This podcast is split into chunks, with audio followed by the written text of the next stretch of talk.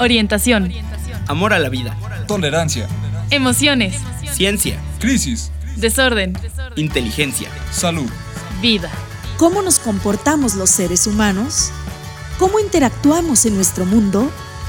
Conócete, el espacio de orientación para estos temas. Bienvenidos.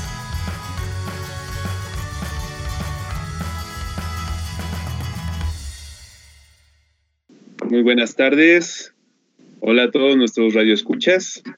Espero estén pasando una excelente tarde de miércoles. Y pues estamos en una emisión más de Conocetec, este programa realizado por el Departamento de Bienestar y Consejería del Tecnológico de Monterrey, Campus Toluca. ¿Qué tal? Buenas tardes. Tenemos unos invitados acá de lujo. Está con nosotros Jesús Benítez. Buenas tardes, Doc. ¿Cómo estás? Leonardo, muy buenas tardes. Eh, Todo bien, muchas gracias. Igual que, que, que tú, esperando que, que en casa todos nuestros radioescuchas se encuentren en las mejores condiciones de bienestar, de salud, ¿sí? que sigan eh, cuidándose y con todo el entusiasmo necesario para, para salir adelante dentro de eh, todas las circunstancias que vivimos en esta estancia prolongada, prolongada en casa. Que no, que no eh, bajen la guardia, ¿verdad? Que se sigan eh, cuidando eh, ellos mismos y sus, sus, familiares. Claro que sí. Y también tenemos a nuestro invitado de, de lujo, tenemos a, al nutriólogo Elías Acosta. Buenas tardes, Elías. Hola, Leo, buenas tardes. Muchas gracias por la invitación. Gracias a ti por aceptar la invitación. Este va a ser un programa también muy enriquecedor. Vamos a tener pues el, el, la, la, el punto de vista desde la nutrición de nuestro compañero y bueno, también por supuesto, muchas gracias a nuestro ingeniero Jonathan Murúa, quien sin, sin él no podría ser posible este programa, y un servidor, Leonardo Galván.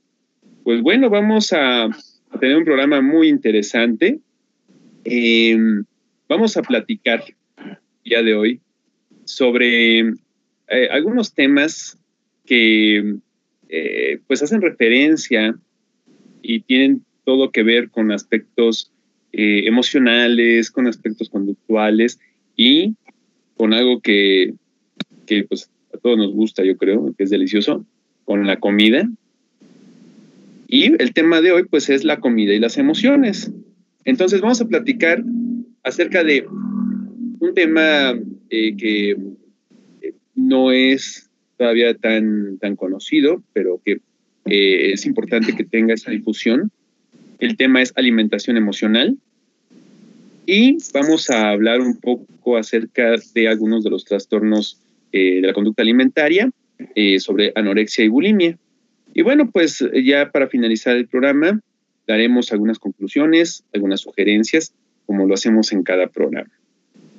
Entonces, bueno, pues eh, voy a presentar a nuestro invitado estrella.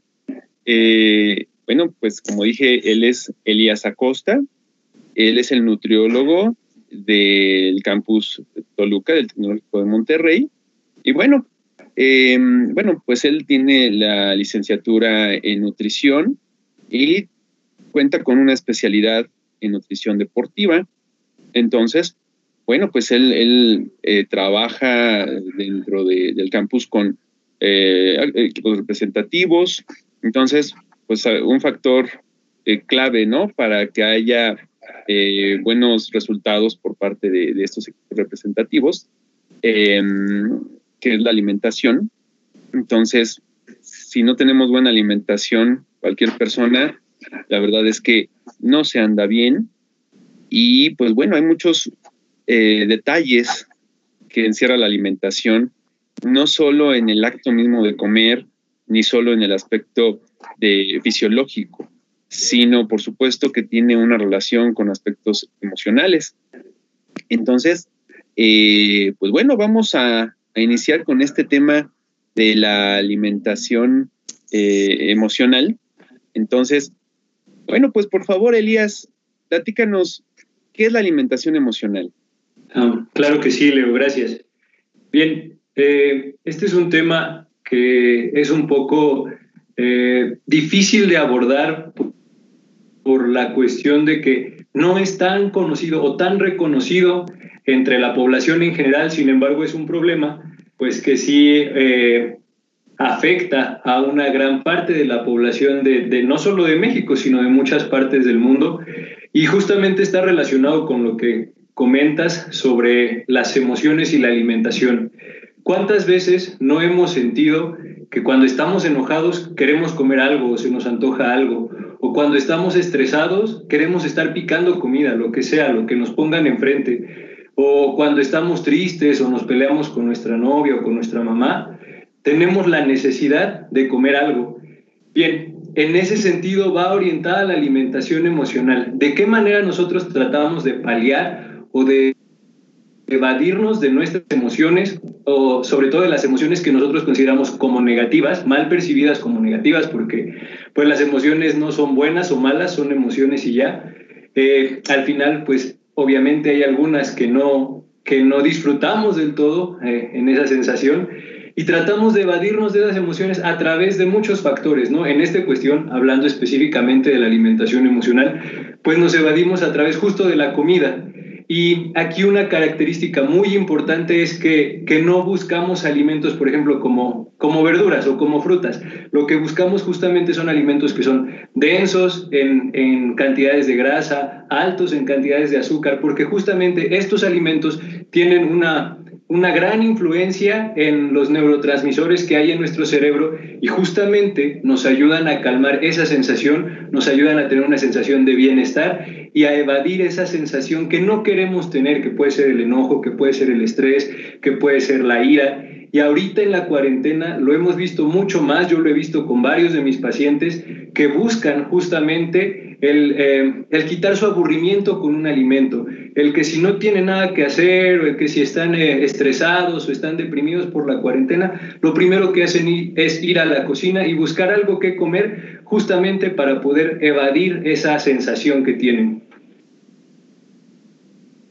Muy cierto esto que comentas, Elías. Eh, realmente hay una situación muy, muy, muy concreta en donde de repente la, el, comer, el acto de comer, puede llegar a, ser eh, una, un reflejo de lo que está pasando una persona, ¿no? Y de cómo está manejando sus emociones.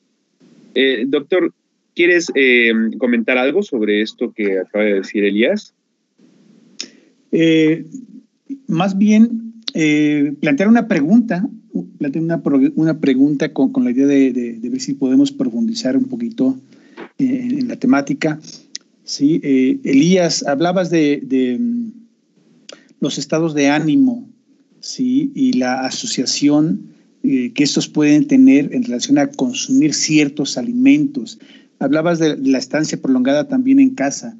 No sé si tú has recibido algún dato eh, a través de tus, de tus contactos, de, tus, de, la gente que tú atiendes, en relación a, qué alimentos en particular se buscan consumir en, este, en, estos, en estos periodos.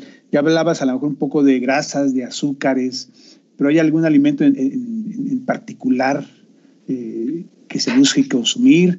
Eh, no sé, hace un momento me hiciste pensar, por ejemplo, a lo mejor cuando nos sentimos eh, un tanto deprimidos, ¿verdad? A lo mejor es, es típica la historia de, de, poder consumir o de buscar consumir helados, por ejemplo, ¿no? Sí. A, a, lo mejor eh, los chocolates también se asocian mucho también por, por el, el tema de los eh, neurotransmisores, también con, con el, el, el, tener ciertas hambres específicas, que, que, es lo que se conoce también por acá en el, en el ámbito de la psicología, a veces tenemos hambres específicas por requerimientos propios ¿sí? de, la, de la fisiología de nuestro organismo.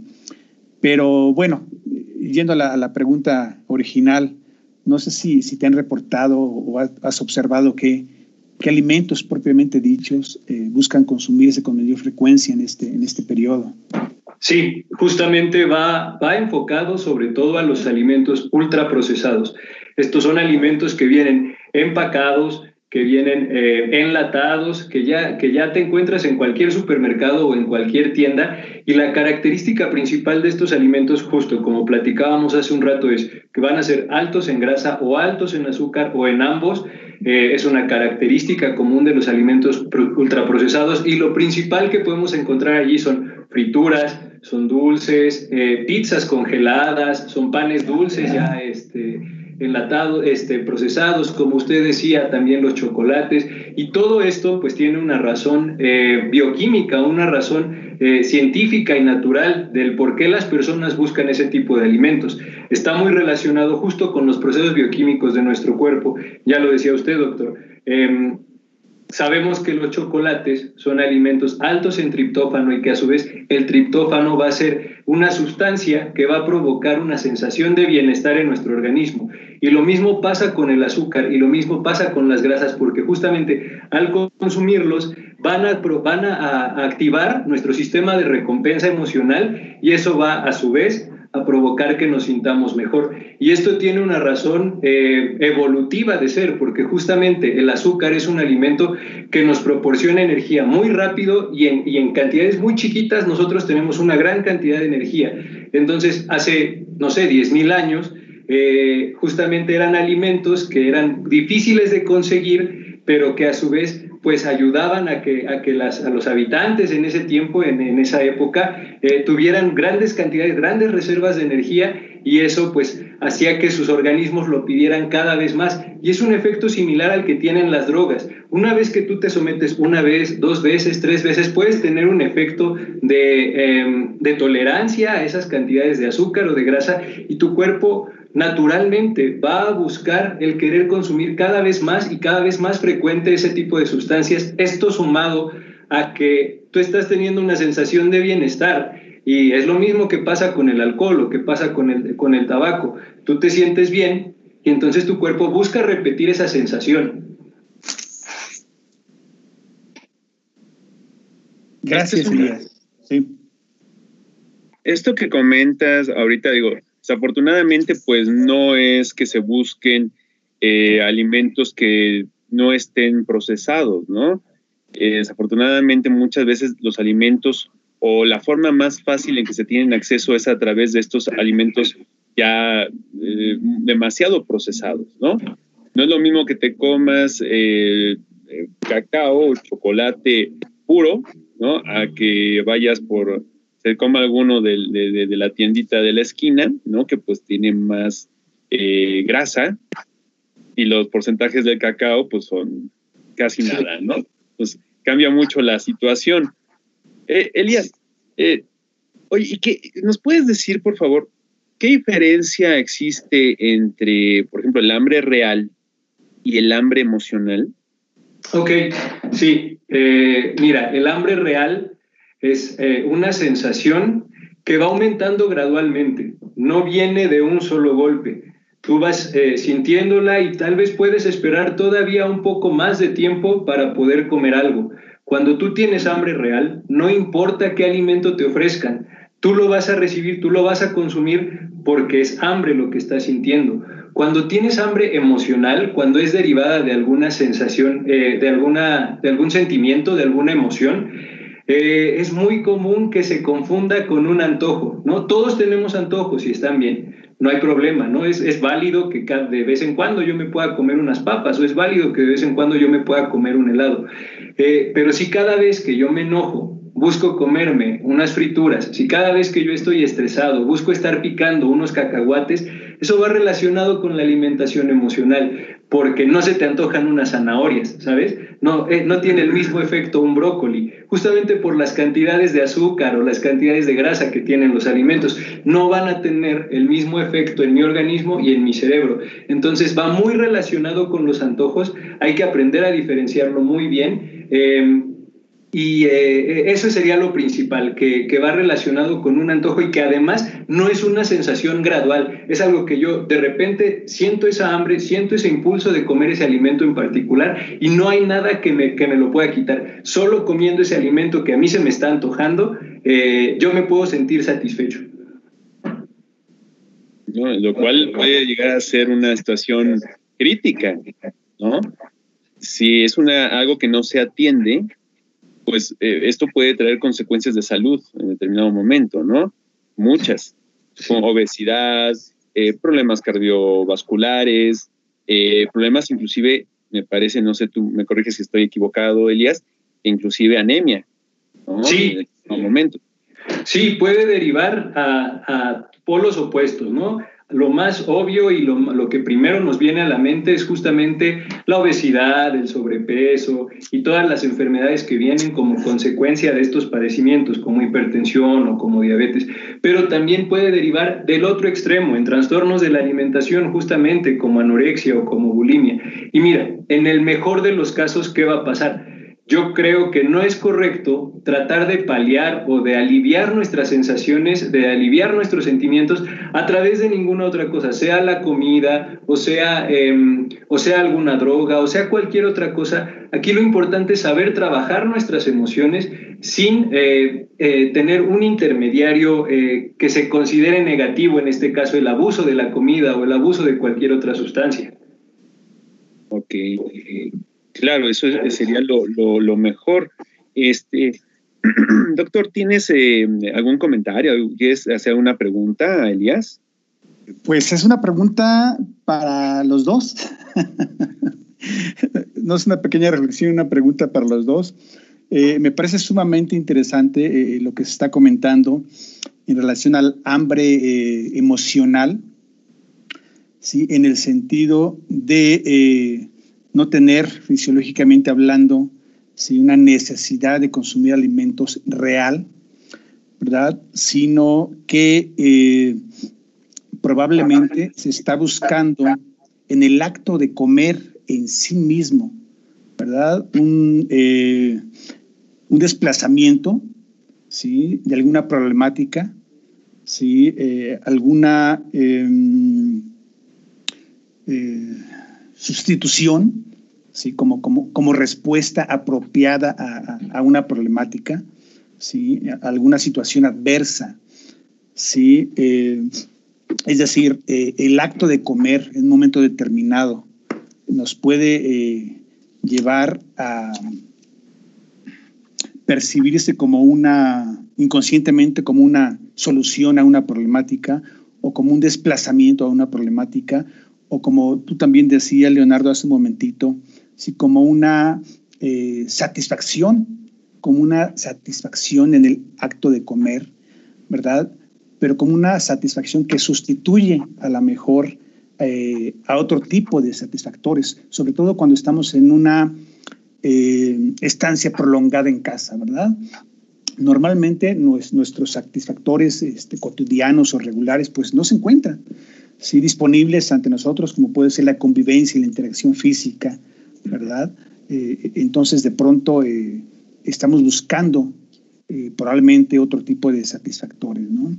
Entonces, mi reflexión o mi pregunta va, va, va, por ahí. Me gustaría saber específicamente su, su, punto de vista o su opinión en relación a esa sustitución de, de satisfactores, ¿verdad? Donde interviene el acto de comer, ¿verdad? Y cómo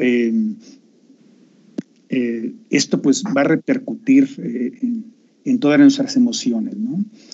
básicamente mi pregunta va por ahí, cómo, cómo esta sustitución impacta en nuestra quehacer, nuestra actividad cotidiana, ¿no? Igual para los muchachos, para los adolescentes, por ejemplo, ¿no? Igual para los adultos, ¿sí? Entonces, me gustaría un poquito reflexionar en ese, en ese sentido, ¿no?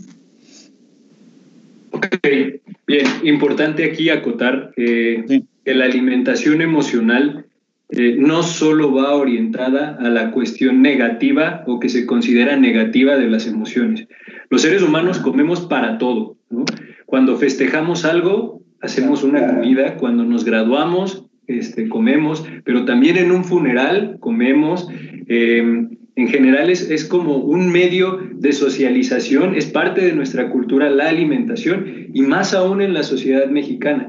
Entonces la alimentación emocional también puede ir vinculada con la extrema felicidad, ¿no? Y es a veces un descontrol eh, de que yo me siento muy bien porque que a lo mejor aprobé un examen o me siento muy bien porque hoy tuve un día muy bueno y entonces em, esa, esa emoción desmedida también desemboca en la alimentación.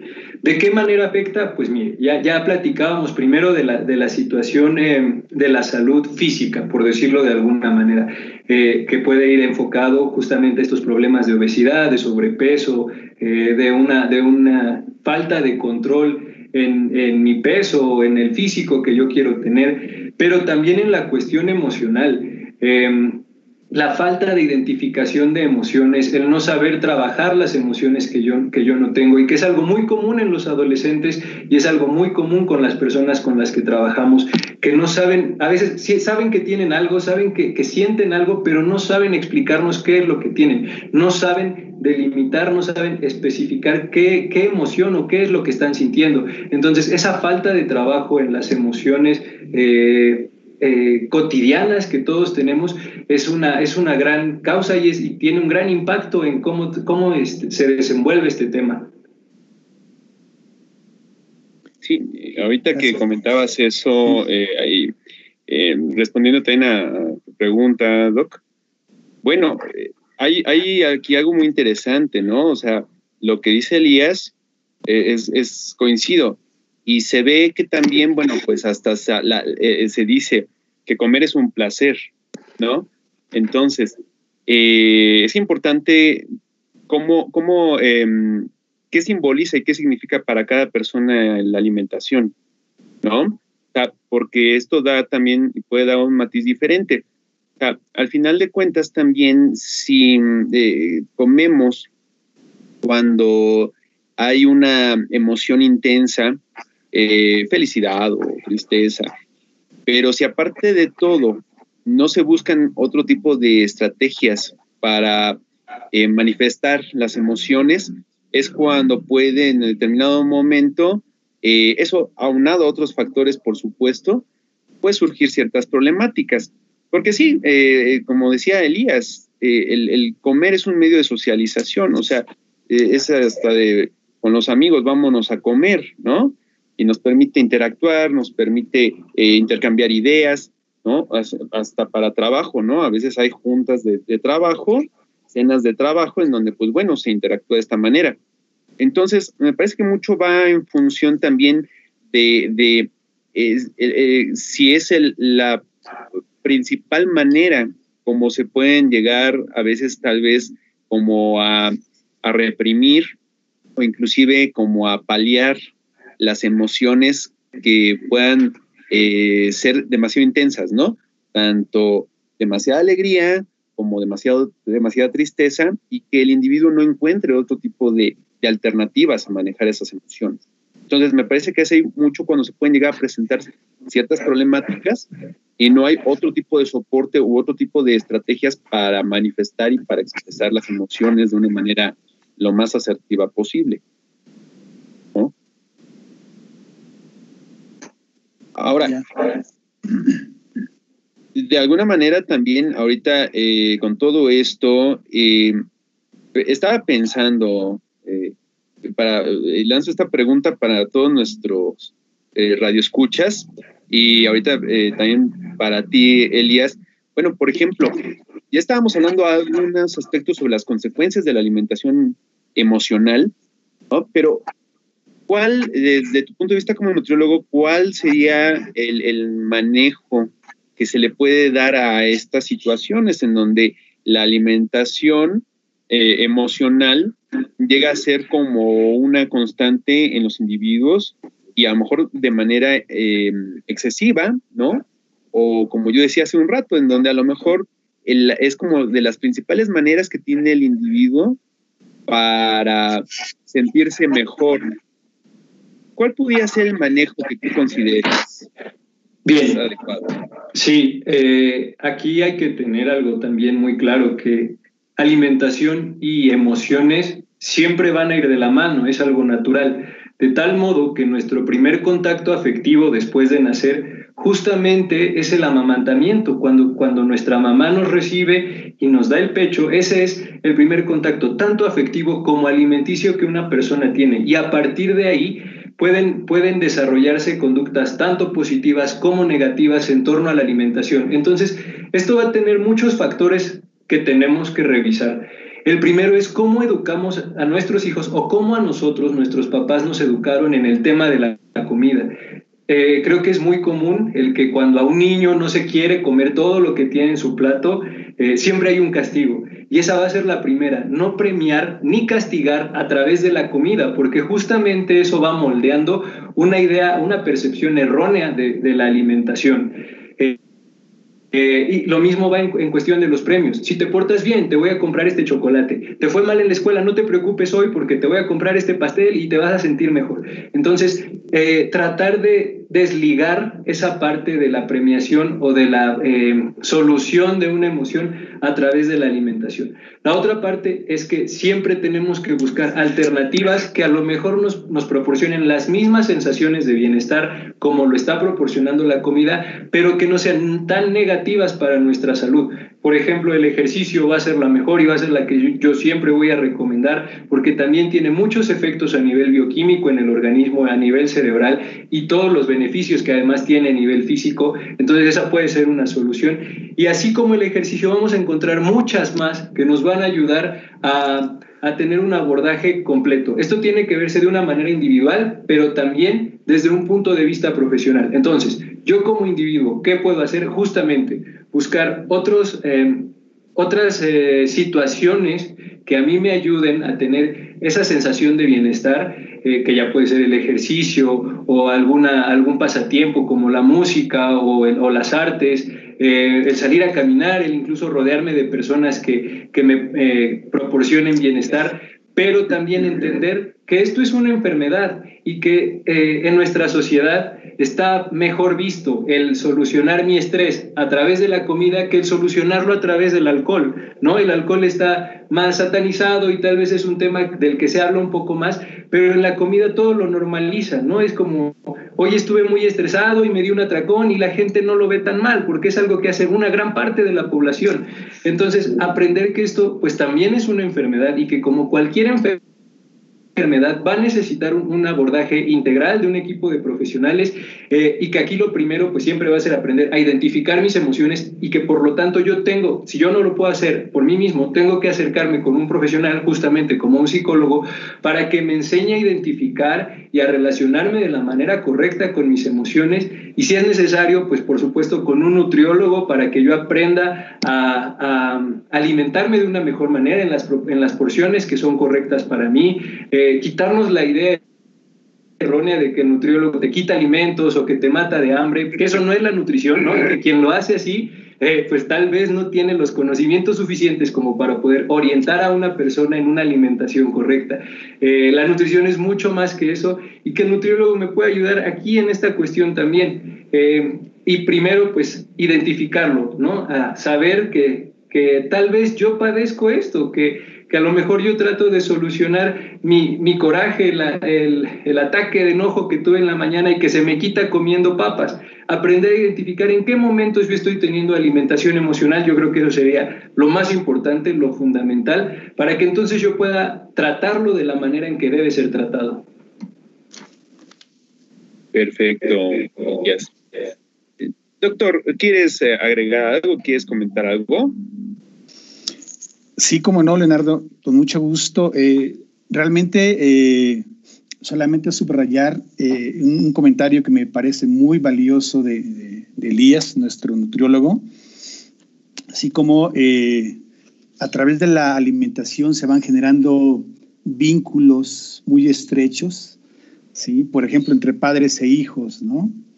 Él hablaba desde el momento en que los niños son amamantados, ¿verdad? Cómo se va construyendo poco a poco ese, vínculo de cercanía, de convivencia, ¿sí? De, de, de, calidez, ¿sí? Entre padres e hijos.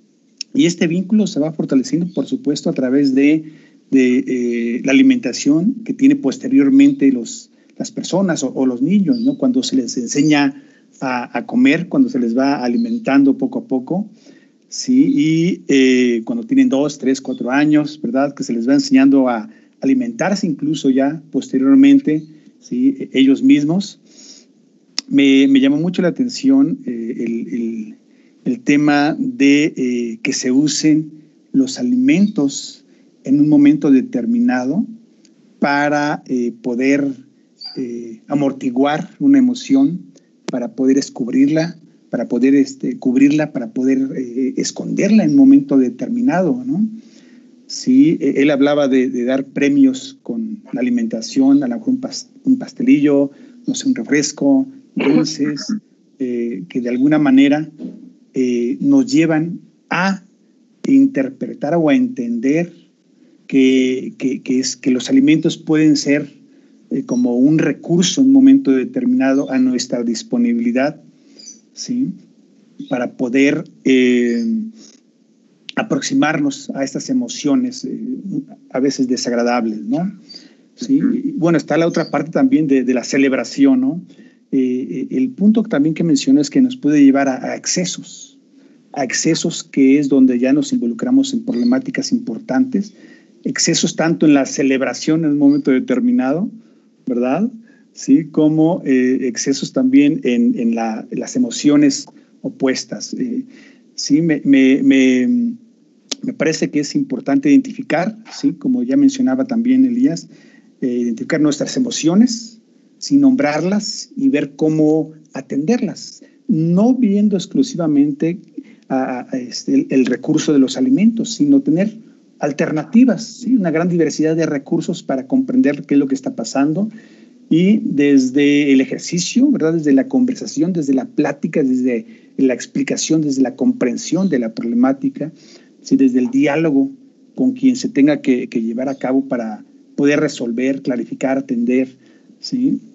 sin involucrarnos en situaciones de, excesos, por ejemplo. ¿no? Eh, también me, hizo reflexionar y que es probable que se presente alguna situación de, este tipo en la actualidad, sí, el, el el tema de la alimentación y las pérdidas. ¿sí? Eh, tal vez ha, habido alguna pérdida eh, cercana a nosotros en este periodo. ¿sí? ¿Cómo impacta también eh, en el tema de las, de las emociones, por supuesto, y de la alimentación? ¿sí? Muchas veces cuando tenemos pérdidas, también perdemos de personas queridas, pues también perdemos el, el apetito en un momento determinado, ¿no? ¿Sí? Eh, también perdemos eh, en cuanto a las eh, emociones, ¿sí? los mejores recursos que podemos tener para, para seguir adelante. ¿no? Entonces, no sé, no sé qué nos podrías platicar, Elías, igual Leonardo, qué pasa con, con la limitación cuando tenemos pérdidas importantes, cuando esos vínculos ¿sí? o la gente con la que teníamos vínculos muy fuertes, muy profundos, ya no se encuentra con, nosotros. ¿no? Claro, eh, aquí me gustaría comentar dos puntos.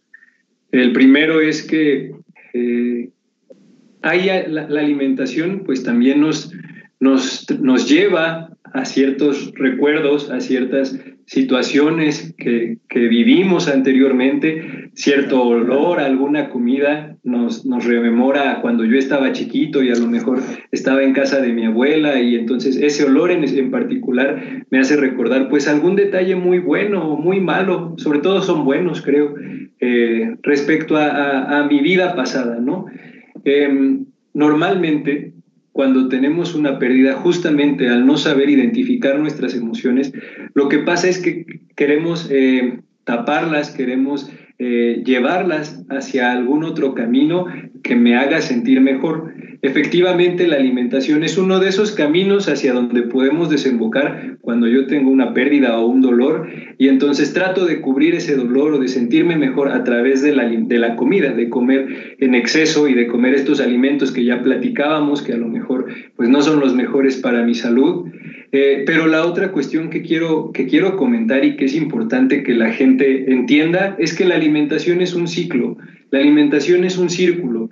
Entonces, em, yo cuando como algo, cuando me alimento, lo que estoy haciendo es meter en mi cuerpo sustancias químicas que son nutrientes, que son, em, eh, que son vitaminas, que son minerales, que me van a ayudar de alguna manera a que, mi, a que mi organismo esté mejor y que además van a tener un efecto importante en, en los neurotransmisores que yo tengo, ¿no? En, en, la situación bioquímica de mi cuerpo. Y que si yo como bien, que si yo como equilibrado, que si como balanceado y me alimento de la manera más natural posible, de esa misma calidad van a ser las sustancias que yo ingrese a mi organismo y por lo tanto también me voy a sentir bien. Es un proceso biológico, es algo que se puede explicar de manera científica, pero que si por el contrario yo me la paso comiendo basura todos los días, todo el día y nunca me alimento bien, pues así me voy a sentir también. Entonces, si yo como mal, me siento mal y el sentirme mal otra vez va a desencadenar este círculo de que yo tengo una sensación, tengo una emoción que no quiero tener y trato de cubrirla otra vez con alimentos, que nuevamente son alimentos que no me traen ningún bienestar. Entonces es un círculo que a veces puede ser difícil romper, pero que es necesario que lo hagamos para que si, si nosotros queremos encontrar bienestar, pues va a ser necesario que lo hagamos para que en algún momento yo pueda estar en las condiciones tanto físicas como emocionales que yo deseo ahorita estaba pensando con esto que dices, Elías, que al final de cuentas uno es lo que come, ¿no? Entonces, eh, eh, eh, por supuesto que una alimentación que sea balanceada, que tenga, que sea lo más natural, digamos, o con la cantidad de alimentos lo menos procesados posible, trae, trae grandes beneficios, inclusive para la prevención de enfermedades, ¿no? Eh, hay alimentos que realmente, aparte por las sustancias químicas que tienen, pues que eh, muchas veces el organismo no es como lo más, no, están diseñados para que el organismo pueda digerirlos de la mejor manera o para que extraiga los nutrientes de la mejor manera, ¿no? Y fíjense ustedes que ahorita estaba pensando con todo esto que, que mencionaban, que eh, pues, pues esta, esta total relación que tiene lo que son, es la alimentación con las emociones. Y bueno, pues no es de la nada que haya inclusive trastornos, ¿no? De la conducta alimentaria. todo esto del, comportamiento, de, cómo nos nutrimos, de la manera como vamos teniendo este tipo de, de vínculos eh, con, nuestros familiares, por supuesto que van a tener una influencia tremenda en cómo vamos eh, de alguna manera eh, manejando esas emociones y por ende el vínculo que tenemos con los alimentos, ¿no? O sea, ¿para qué comemos?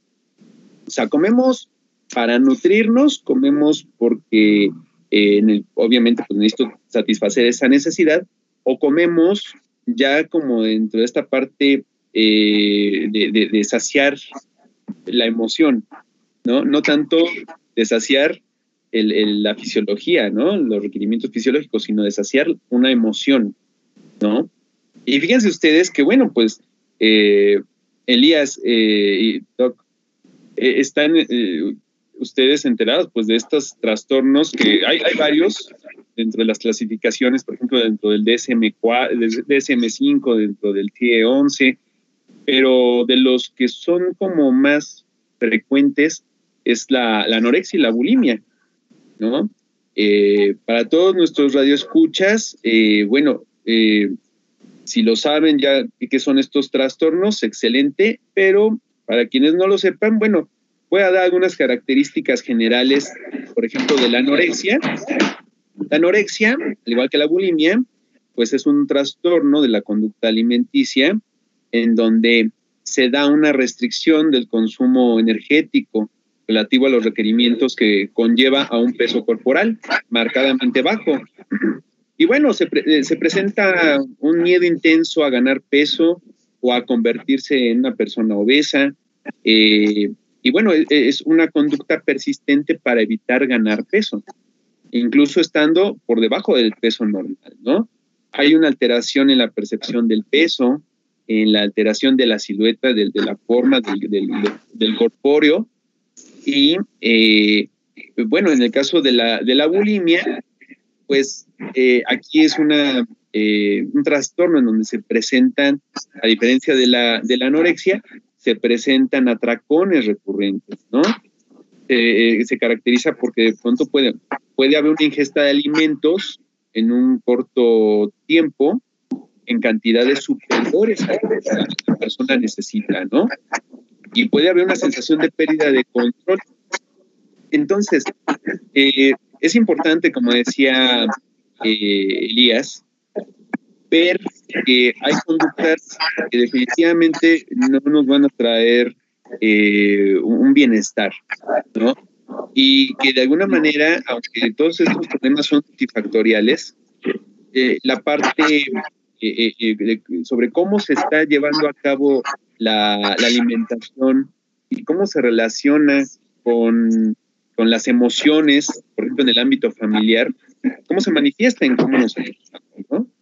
Eh, aparte de, bueno, decía hace un rato, estos trastornos son multifactoriales, pero eh, eh, va muy relacionado a lo que comentaba Jesús Benítez, a cómo ponemos nombre a las emociones. ¿Qué opinan ustedes sobre, sobre el manejo? ¿Cuál puede ser el mejor manejo que se le puede dar a estos trastornos de la conducta alimentaria?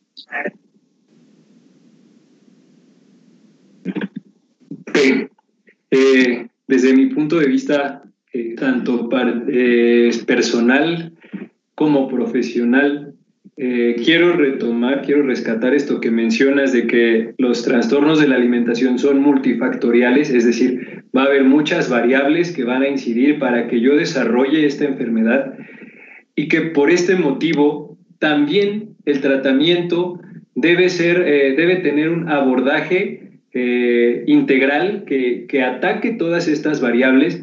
Eh, y creo que aquí siempre la base, eh, lo más importante es la cuestión emocional.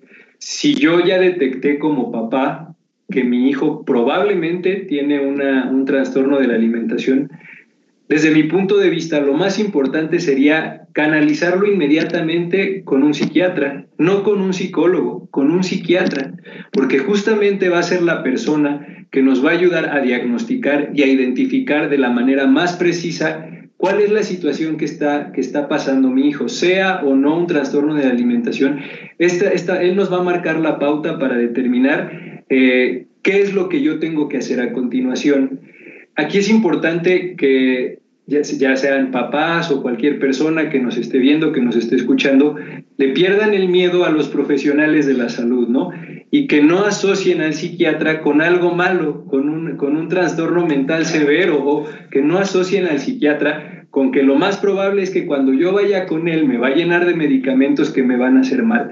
No, hay que quitar muchos de estos tabús, lo mismo que comentaba hace un rato del nutriólogo, hay que quitar muchos de estos tabús que tenemos como sociedad acerca de los profesionales de la salud. Una vez que yo ya tengo un diagnóstico preciso de qué es lo que tiene el familiar o de lo que tiene la persona que yo estoy tratando de ayudar, entonces sí, vamos a buscar el tratamiento integral acompañado de varios profesionales de la, de la, salud, en donde entonces sí podemos incluir a un nutriólogo, a un psicólogo y a un médico que nos ayuden a abordar todas estas variables que en un principio incidieron para que mi, que mi hijo o la persona que yo, que yo estoy tratando eh, desbordara en, esa, en, esa, en ese padecimiento y entonces si todos juntos podamos tener un tratamiento correcto y un avance correcto sobre la enfermedad. Eh, porque si yo trato de hacerlo solo a través de una persona, por ejemplo del nutriólogo, creo que es muy difícil que de verdad podamos tener una solución a este tipo de padecimientos. O si yo solo me quedo con lo que me dijo el médico, va a ser muy complicado que yo de verdad pueda tener el abordaje correcto que deben tener estas enfermedades. Totalmente de acuerdo. Doctor, ¿tú qué opinas sobre este punto? Sí, Leonardo, mira, eh, creo que la, mejor manera de, abordar o de tratar los trastornos alimenticios definitivamente es la, prevención. Eh, la prevención en el sentido de eh, educar, de educar a nuestros hijos, de educarnos a nosotros mismos como, padres de familia o como familia. Y eh, es indispensable eh, considerar eh, al acto o a la acción de, de alimentarse como un, como un acto, como un evento social, ¿sí? como un evento social, ¿sí? donde aprendemos muchas cosas de manera inconsciente durante ese valioso momento de, de la comida, de la alimentación eh, en familia, específicamente hablando del contexto familiar. Sí, eh, es, indispensable eh, saber que, que, en, en, ese evento, en esa acción de, de compartir pan, ¿verdad? De compartir los alimentos, debe percibirse o debe de aprenderse a percibir ese evento, ¿sí? Como un momento de eh, acercamiento, ¿verdad? Como un evento de convivencia, de disfrute, ¿sí? En donde, eh, pues, todos los, los, las variables, todos los factores que pueden estar asociados con eh, los trastornos alimenticios, ¿sí? puedan en un momento determinado hacerse a un lado, ¿sí? y, y, y, verlo, este, eh, ver, ver, ese momento, esa acción con, con eh, eh, todo el, enfoque de, de, bienestar que puede generar, ¿sí? que, que, que, la, que, el, el momento de, de, de la alimentación, de la convivencia, de pronto no se convierta en algo obligatorio, ¿sí? que no se convierte en una situación de confrontaciones. A veces, a veces en, en, en casa, ¿verdad? En las familias se convierte la alimentación en un momento de críticas, de cuestionamientos, de regaños, ¿sí? de malestar.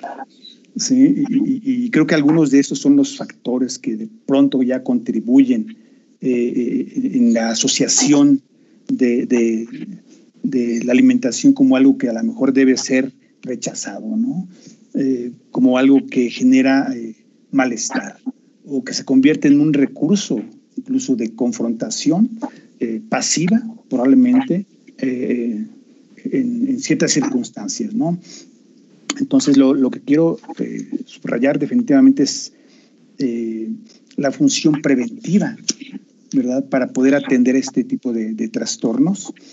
Eh, alguna vez vi un, video hace tiempo que me parece muy interesante, donde se eh, preguntaba o se planteaba sobre eh, el tema de cuál era el lugar más importante del mundo. ¿sí? Y, y al final de, cuentas en el video pues nos llevaban a que eh, el lugar más importante del mundo era la, la mesa. La mesa ¿sí? el comedor, la mesa donde se da esa convivencia, ese disfrute de una relación, ¿sí? ese disfrute de una sonrisa, de una conversación dentro de la familia, con los amigos en un momento determinado, ¿no? Pero eh, se hablaba específicamente eh, de la convivencia y del significado, ¿sí?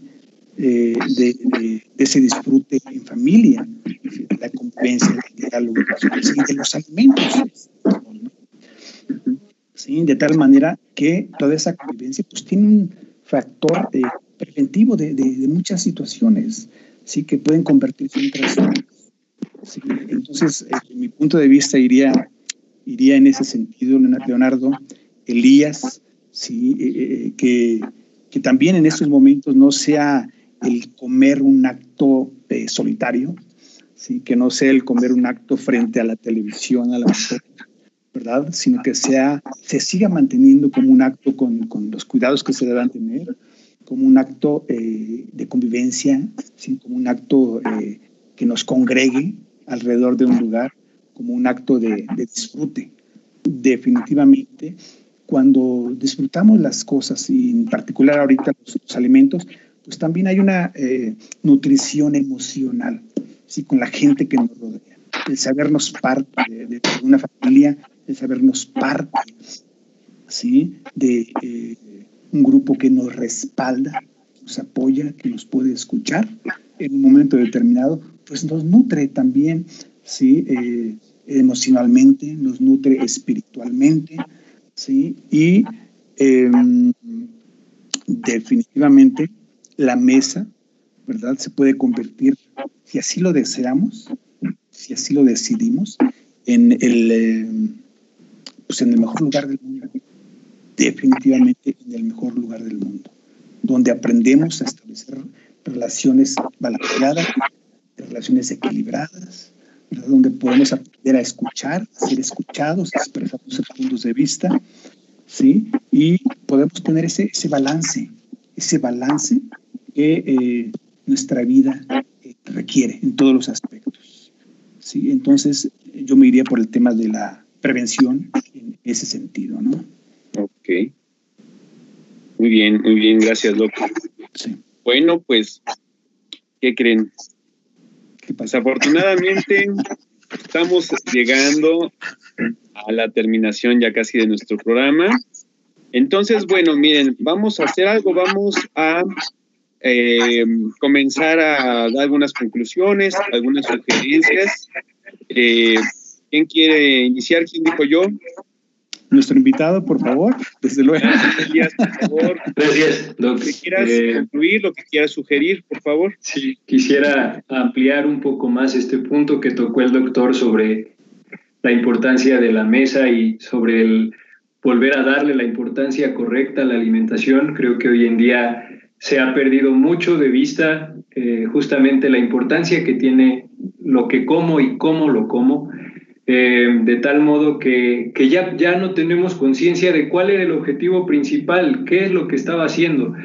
Eh, que le quede muy claro a la gente que sin alimentación no hay nada, ¿no? Sin alimentación no vas a rendir en tu trabajo por mucho que trabajes, no vas a rendir en tu rutina del día por mucho esfuerzo que le pongas, por muy eh, emocional, este, por muy espiritual que seas, si no te alimentas de la manera correcta, no va a ser... Eh, no vas a tener eh, nada de lo que podrías, de lo que tú esperas que tengas. Entonces, volver a tomar conciencia de, esta, de, de, la importancia que tiene la alimentación y hacerlo de una manera consciente. De manera consciente es justamente, como decía el doctor, tratar de evitar todos los distractores que hay a mi alrededor, el celular, la televisión, eh, el estar trabajando cuando estoy comiendo, el comer parado no está bien, el que yo me vaya a mi, a mi habitación y coma acostado en la cama no está bien. Entonces, darle la importancia que debe tener, tratar de hacer las comidas correctas en los tiempos correctos, como se deben de hacer de una manera correcta, sentado en la mesa, prestándole atención a lo que estoy haciendo, que es alimentarme. Muchas gracias, Elías. Doctor, lo que quieras concluir, sugerir. Básicamente, básicamente con, con una idea como conclusión y petición, definitivamente, eh, algo muy, muy sencillo que pedirles a nuestros radioescuchas que eh, a sus familiares, por supuesto, también, que compartan los, los alimentos con la gente que más, que más quieren y, y, que en ese compartir haya un disfrute ¿sí? y una convivencia. ¿Sí? De esa manera se van a aprovechar mucho más, con un buen estado de ánimo, se van a aprovechar mucho más los, los alimentos. Muchas gracias, doctor. Bueno, eh, yo quiero hacer algunas conclusiones también. Eh, fíjense ustedes eh, y, y, todos nuestros radioescuchas que hay algunos factores que son como de, los, de los que pueden llegar a, a, también a verse inclusive como a modo preventivo dentro de esta serie de conductas de, de trastornos, ¿no? Fíjense que, bueno, eh, se ha visto que, por ejemplo, en el caso de personas que han tenido bulimia, que han tenido anorexia, la, la um, influencia tan importante del, del grupo familiar. Entonces, eh, eh, algo que se ve es que en estas personas hay una gran dificultad para poder hablar de sus emociones. A veces no es tanto que no las identifiquen, a veces es que eh, no saben cómo manifestarlas o cuando llegan a manifestarlas, a verbalizarlas, no encuentran como esa escucha eh, de alguien de ¿no?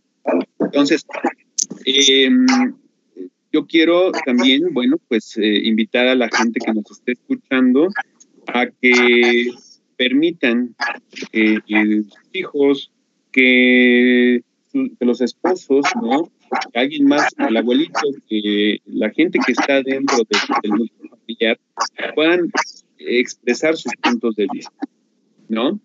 Y bueno, también esto que se pueda extender a otros ámbitos, ¿no? Eh, por ejemplo, al salón de clases. Es válido que la gente también, que un estudiante pueda acercarse, que, algún compañero pueda acercarse para hablar de sí mismo, de sus situaciones, de sus emociones, ¿no? Pero esto va a partir, al final de cuentas, de la familia, ¿sí? La familia, acuérdense que es eh, el grupo eh, eh, o que puede frenar esta capacidad de hablar de qué se siente, de qué, emociones tienen las personas, ¿no? Entonces, pues bueno, eh, otra sugerencia es, eh, papás hay que cuidar mucho las expectativas que tengan en sus hijos, ¿sale? Eh, no tienen que estar sacando 10, el 10 no les va a servir, realmente ni indica exactamente lo que una persona sabe, ¿no? Entonces, es más importante que disfrute lo que está estudiando y que aprenda. entonces, es importantísimo cuidar lo que, las expectativas que puedan tenerse dentro de la familia y dejar que cada hijo sea lo que tenga que ser y sea como tenga que ser, como quieras.